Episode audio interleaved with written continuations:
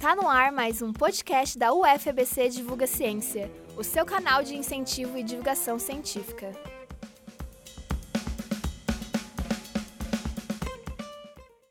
As discussões sobre a reforma da Previdência quase sempre envolvem apenas o lado econômico. Mas será que não estamos esquecendo de pensar no seu impacto social? Estamos aqui com o professor Sidney. Ele é professor do Centro de Engenharia, Modelagem e Ciências Sociais Aplicadas na Universidade Federal do ABC e fala sobre as consequências que afetam o bem-estar social e outras implicações da reforma nessa verdadeira aula em áudio. No discurso do governo, o que se é esperado da reforma da Previdência é conter o desequilíbrio das contas públicas. Nesse sentido, a reforma tem um objetivo e uma expectativa essencialmente fiscal, essencialmente financeira, no sentido de corrigir desequilíbrios, tanto no sistema previdenciário como nas contas públicas do governo. Mas esse ponto é importante é, frisar que esse não é necessariamente, ou essa não é necessariamente a expectativa da sociedade, não é aquilo que a sociedade espera. Tratar a previdência social a partir de uma ótica tão financista, tão econômica e tão restrita. A previdência social tem um papel muito mais importante na sociedade, que é, sobretudo, oferecer, produzir, promover o bem-estar social para a população idosas, para a população idosa, desculpe, e para aqueles que por algum motivo, acidente de trabalho, doença de trabalho ou outros motivos, é, perdem a sua capacidade laborativa, perdem a sua capacidade de trabalhar. Então, nesse sentido, a Previdência Social não pode ficar completamente restrita a só uma lógica fiscalista, a só uma lógica financista. Ela precisa, uma boa reforma da Previdência Social precisa equilibrar e precisa conciliar as preocupações com, a, com, com as contas do governo com o equilíbrio das contas governamentais com a promoção do bem-estar social. Infelizmente, da forma como essa reforma, atual reforma do governo Jair Bolsonaro foi desenhada, ela concentra todo o foco em apenas um aspecto, que é corrigir o desequilíbrio fiscal. E, por outro lado, prejudica imensamente o principal objetivo e a principal natureza da política previdenciária, que é oferecer o bem-estar social para a população idosa e para aqueles que não têm condições de manter a sua capacidade laborativa, a sua capacidade de trabalho. Então, nesse sentido, eu diria que, que nós temos aí duas expectativas, é, duas expectativas distintas e eu diria até contraditórias em relação à reforma da Previdência. De um lado, o governo olhando a questão previdenciária apenas sob a ótica financeira, e do outro lado, a sociedade procurando encontrar um tipo de reforma que seja uma reforma que aponte para uma previdência social mais justa, mais solidária e mais inclusiva. Para as contas públicas, o principal benefício desta reforma, se ele for alcançado, será conter o que o governo chama do, do rombo fiscal do déficit da Previdência, que é um conceito muito discutido e muito questionado. Agora, para realizar esse objetivo de conter o desequilíbrio das contas públicas, o principal malefício para a sociedade e principalmente para os trabalhadores e para as trabalhadoras é, é, do país é que todo o ajuste fiscal que está sendo promovido pelo governo ou a principal parte do ajuste fiscal promovido pelo governo está concentrando toda a sua carga, todo o seu peso sobre os trabalhadores e as trabalhadoras. De uma forma bastante resumida, pode-se dizer, sem dúvida alguma, que o principal resultado dessa reforma vai ser fazer os trabalhadores e as trabalhadoras brasileiras trabalharem mais e receberem menos tanto no que se refere às suas aposentadorias, as pensões e os outros benefícios previdenciários. Então, discutir benefícios e malefícios é, da reforma previdenciária é sempre preciso pensar em termos de políticas públicas quem ganha, o que ganha e quando ganha. No caso dessa política previdenciária e desta proposta de reforma previdenciária enviada ao Congresso Nacional pelo governo Jair Bolsonaro, é, existem poucas dúvidas de que quem perde neste processo, quem mais perde neste processo, são os trabalhadores brasileiros, trabalhadores e trabalhadoras. E existe uma, uma expectativa bastante difusa e ao longo prazo de que as contas é, do governo, que o orçamento público no médio e longo prazo, principalmente no longo prazo, vai se equilibrar. Agora, não existe nenhuma garantia que isso ocorra efetivamente, porque a reforma da Previdência não é a única variável que afeta as contas públicas. Existem muitas outras variáveis importantes para alcançarmos equilíbrios das contas públicas e retomarmos uma trajetória de desenvolvimento econômico, de desenvolvimento social, de investimento por parte do Estado. É preciso fazer outras mudanças na economia, mudanças no, no mercado de trabalho, é preciso reduzir o grau de informalidade e precariedade das relações de trabalho no Brasil. Infelizmente, o que vimos nos últimos anos foi justamente uma tendência contrária a essa proposta. O que nós estamos observando no país é uma tendência de aprofundar a precarização das relações de trabalho, de aprofundar a flexibilização e a desregulamentação é, da economia e essas mudanças que foram promovidas é, principalmente pelo governo Temer e agora estão sendo aprofundadas pelo governo Jair Bolsonaro, elas tendem a piorar os recursos e o caixa da Previdência. Quanto mais informalidade, quanto mais desemprego, quanto mais precarização das relações de trabalho nós temos no país, mais difícil fica corrigir os desequilíbrios do sistema previdenciário. Em suma, do jeito que a reforma foi desenhada, do jeito que ela está sendo discutida no Congresso Nacional, e eu espero que sejam feitas grandes mudanças no debate legislativo, a verdade é que a atual reforma para os trabalhadores e para as trabalhadoras, e principalmente para essas últimas, para a população pobre, para a população negra, para a população LGBT, ela traz mais malefícios do que benefícios. Por quê? Porque é justamente essa população, mulheres, negros e LGBTs, que estão no setor econômico mais é, informal, mais precário, são eles os, os principais excluídos, excluídos é, da formalidade e das políticas sociais é, e trabalhistas que temos no país. Então, é, receio, receio fortemente que para essa camada da população essa reforma só traga malefícios. Olha, o conceito de, de, déficit da Previdência, o conceito de rombo nas contas da Previdência, é fortemente questionável.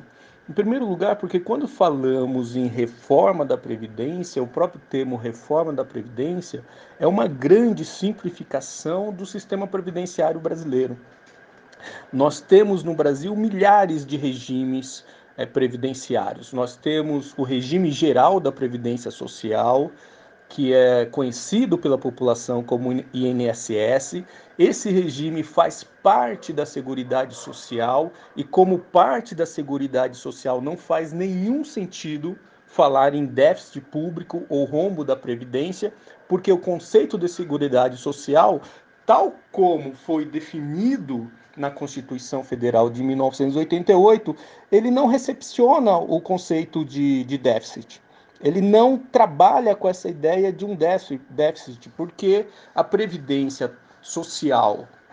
Dentro da Seguridade ela, ela tem como, como princípio básico que o seu tipo de financiamento não deve ser reduzido apenas às contribuições dos empregados e dos empregadores, mas também deve, deve levar em consideração outras, outros tipos de, de tributos e de, e de, e de arrecadações é, do Estado brasileiro. Então, nesse sentido, quando você considera a Previdência Social como parte como parte da Seguridade Social, em que não são apenas as contribuições de empregados e empregadores que são utilizados para, para a sustentação desse sistema, mas as contribuições gerais da sociedade, não faz sentido algum falar em, em déficit é, público, é, em déficit da Previdência ou rombo da Previdência Social. Isso não significa que não exista desequilíbrios nas contas previdenciárias.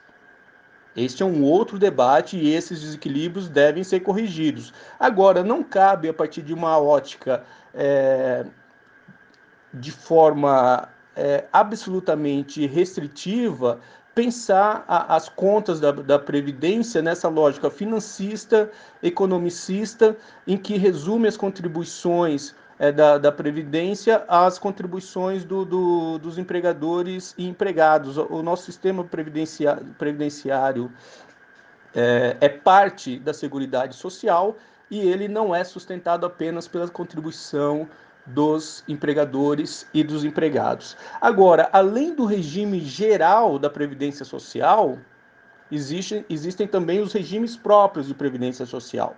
No por exemplo, na, na, União, nós temos o regime próprio de previdência dos servidores civis e o regime próprio de previdência dos servidores militares. E há um grande debate na literatura em torno desse regime dos militares, se ele é um regime previdenciário ou não, porque na verdade, até hoje, o que os militares fizeram foi contribuir para os benefícios dos seus dependentes para as pensões é, de suas é, esposas, filhos e filhos, e não para uma aposentadoria é, estrito senso. Então há, há, um debate muito forte no, na, na, literatura, na produção acadêmica, é sobre se os militares efetivamente têm um regime previdenciário ou não. Nessa ótica e nessa perspectiva, eu considero que, regime, que os militares não têm um, um regime previdenciário, e que, é, e que agora está se discutindo a implantação efetiva de um regime previdenciário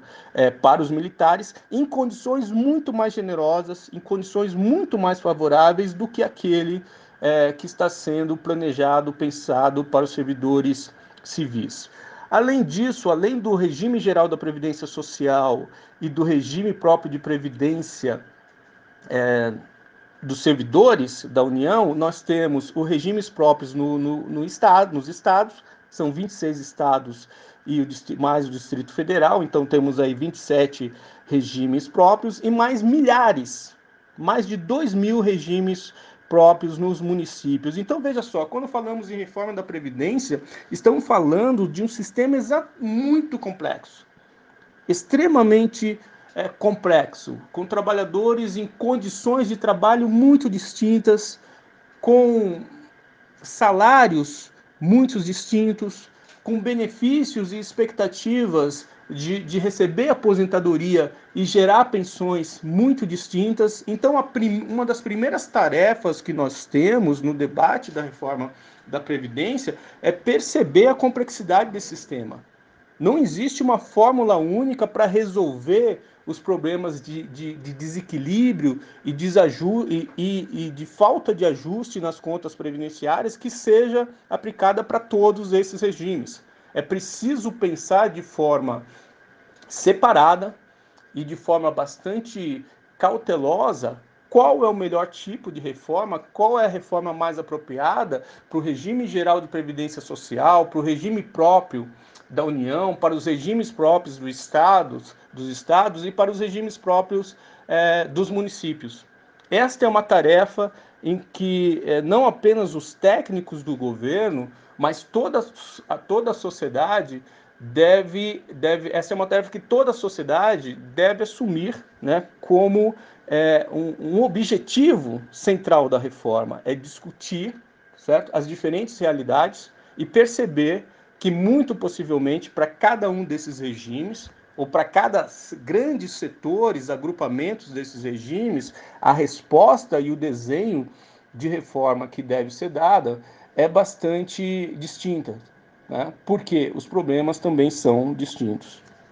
Olha, se aprovada do jeito que foi enviada ao Congresso Nacional, e eu acredito que ela não será aprovada do jeito que foi enviada ao Congresso, muitas mudanças ocorrerão, principalmente nessa fase de tramitação na Comissão Especial de Previdência. Algumas mudanças já foram feitas na própria Comissão de Constituição e Justiça, mas o fato é que, trabalhando com essa hipótese dela ser aprovada do jeito que ela foi desenhada pelo governo, pela equipe econômica do ministro Paulo Guedes, a minha avaliação é que o resultado para o rumo que o país vai adotar nos próximos anos, nas próximas décadas, é, serão esse, resultado será muito, muito, muito é, perigoso, certo? Por quê? Porque um dos principais pontos dessa reforma, do projeto original de reforma apresentado pelo governo Jair Bolsonaro, é fazer uma mudança do sistema de repartição público solidário para um sistema de capitalização privado eh, individual. Ora, quando você faz esse tipo de transição, a literatura na área previdenciária demonstra isso com bastante clareza. Existem já é, dados acumulados que mostram isso com bastante clareza é que o custo de transição é muito elevado. Quando você faz a mudança de um sistema para outro, o Estado ele não ganha arrecadação, muito pelo contrário, ele perde arrecadação. Ele não no, no curto prazo e no médio prazo, ele não reduz o déficit público, mas ele aumenta o déficit público. Então eu tenho muito receio, por exemplo, que aconteça no Brasil o que aconteceu na Argentina no início dos anos 2000 na Argentina foi feita uma, uma reforma da Previdência em que o sistema de repartição foi substituído por um sistema misto, veja só, veja bem, não foi nem um sistema de substituição completa como ocorreu no Chile, foi um sistema misto que procurou combinar o sistema público de repartição com o sistema é, privado de capitalização. E mesmo assim, o Estado argentino não foi capaz de suportar o custo de transição desse sistema. A reforma foi feita em 1994 pelo governo Menem. E nos anos 2000, no início dos anos 2000, a Argentina quebrou. E muitos analistas, muitos economistas apontam como um dos principais motivos para a quebra da Argentina no início é, deste, desse século, justamente a reforma da Previdência.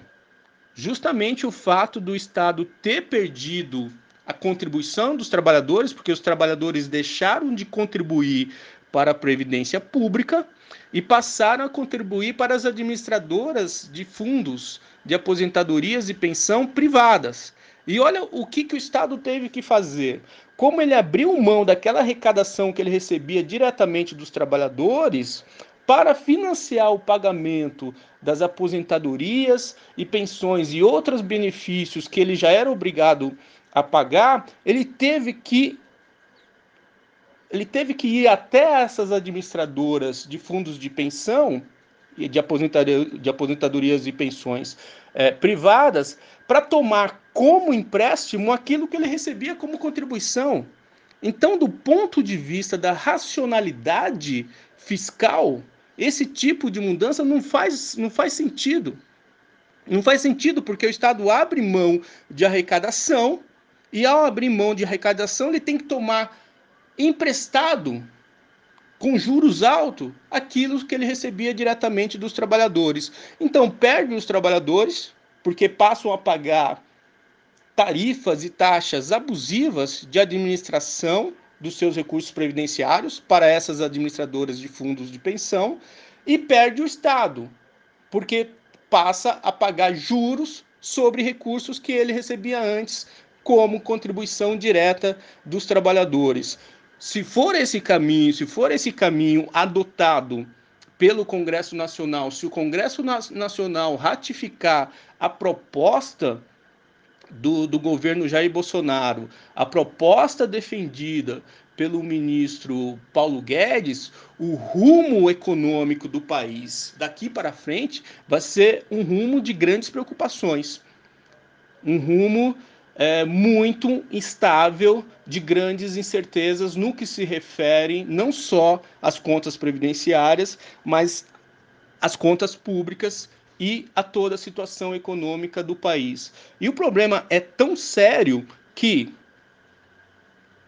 quando foi solicitado ao governo Jair Bolsonaro abrir os dados técnicos que embasaram a proposta da reforma, num primeiro momento, o governo disse que não poderia abrir esses dados, porque esses dados é, eram secretos e que uma vez abertos para a sociedade, poderia criar uma grande estabilidade econômica e social. Diante da pressão da sociedade, ele recuou e, ao recuar, ele teve que admitir que não fez ainda, até o momento, muito embora mantenha todo aquele discurso da, da, da, capacidade do brilhantismo técnico da sua equipe, é, o governo teve que admitir que não fez os custos, não fez o cálculo dos custos de transição do sistema público de repartição para o sistema privado de capitalização.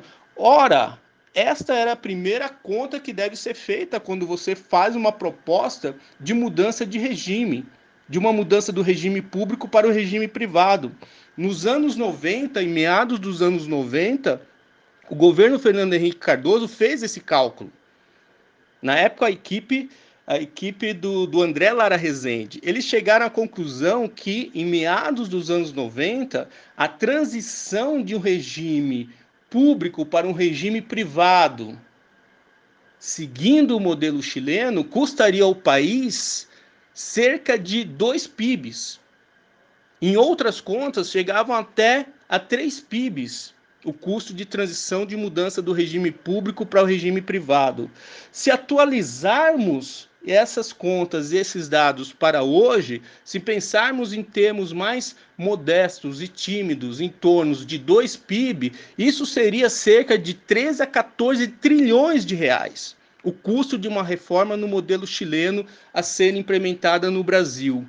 O que o ministro Paulo Guedes apresenta como, digamos ali, recursos que ele pretende poupar nessa reforma para sustentar, para financiar o custo é, da mudança do regime público de repartição para o regime privado de capitalização, é um trilhão de reais.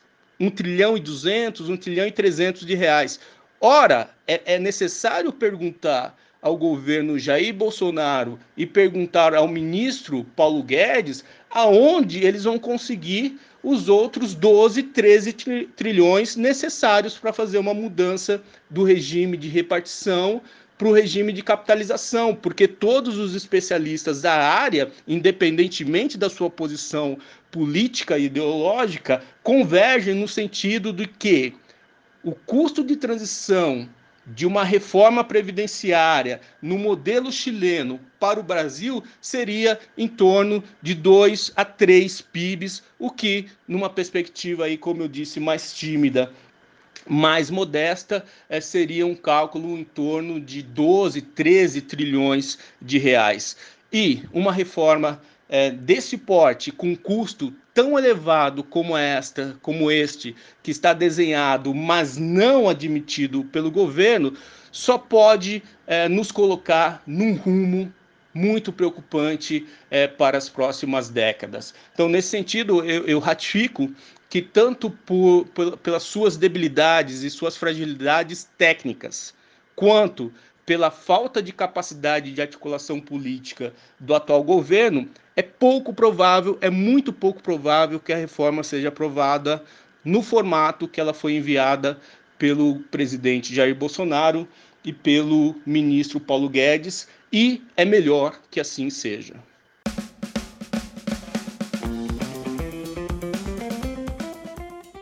Ficha técnica. Entrevistado: Sidney Jard da Silva.